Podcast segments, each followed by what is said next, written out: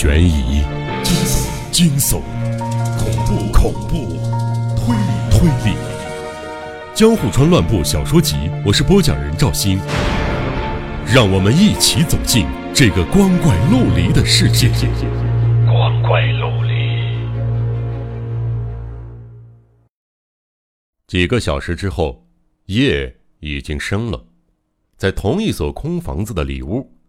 李建方知犹如一头遍体鳞伤的斗牛，奄奄一息的颓然摊平疲惫的身体，看起来就像那堆被扒下随意扔到一旁的衣物。头发凌乱，皮肤上渗出了血丝，一切都表明了贾道元不知满足的残暴。而道元本人则站在房间的另一个角落里，脸上毫无表情，定睛凝视着伤痕累累的祭品。遮雨窗虽然牢牢地闭合着，但深夜的冷空气依旧从小缝隙里渗入，在室内弥漫开来。整个房间冷冰冰的。在这个冷清的深夜里，住宅区内不见人迹，不闻人声，宛如进入了一个无声的世界，一片死寂。最后，方知蓦然起身，打理好服装仪容。憎恶的瞥了一眼角落里的男人，便想离开房间。你要上哪儿去啊？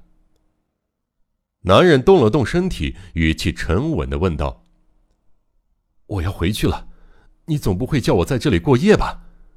不过你放心，我不会把自己的耻辱说出去的。”方知像是要把满腹的屈辱和不屑都说出来似的。回去。回哪儿去呀？回我家。看来你还没搞清楚状况，真是个反应迟钝的丫头啊！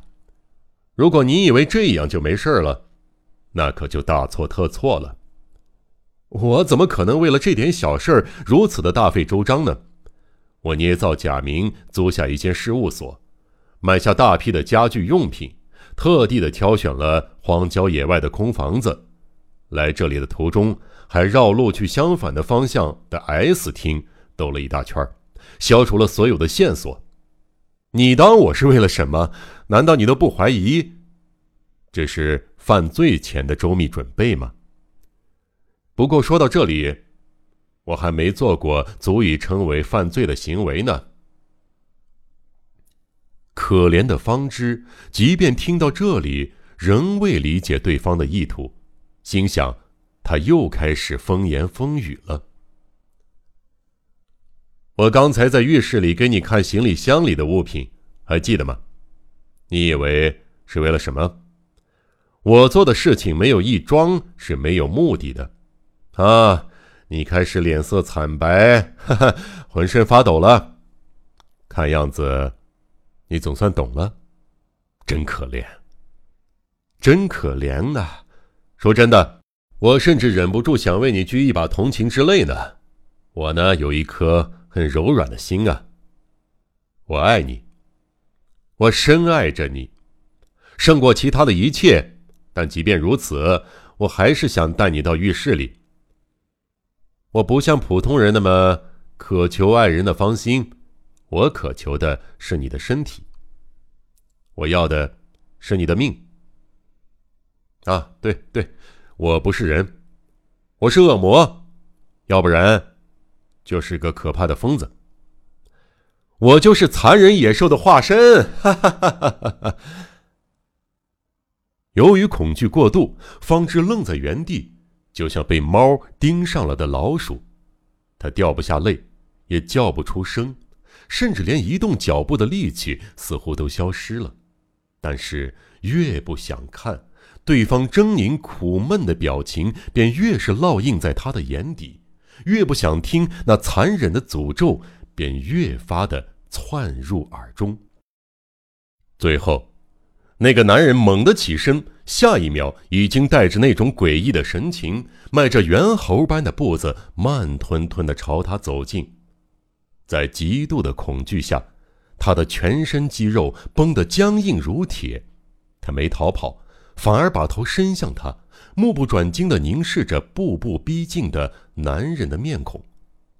尽管情况已经如此危急，不可思议的是，他居然还能意识到，之前男人细小如线的眯眯眼，不知何时已经变得跟正常人的大小无异，正瞪得圆溜溜的。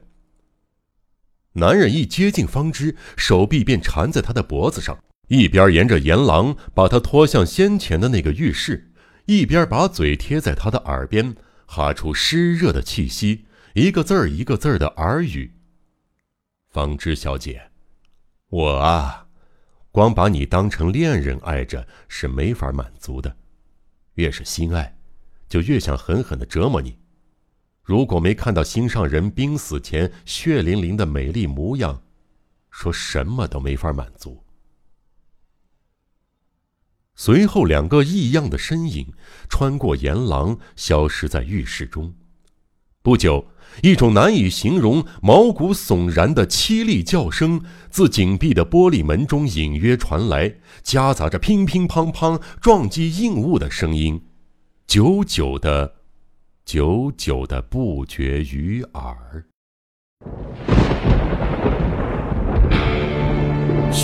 悬疑、惊悚、恐怖、恐怖、推理、推理，《江户川乱步小说集》，我是播讲人赵鑫，让我们一起走进这个光怪陆离的世界。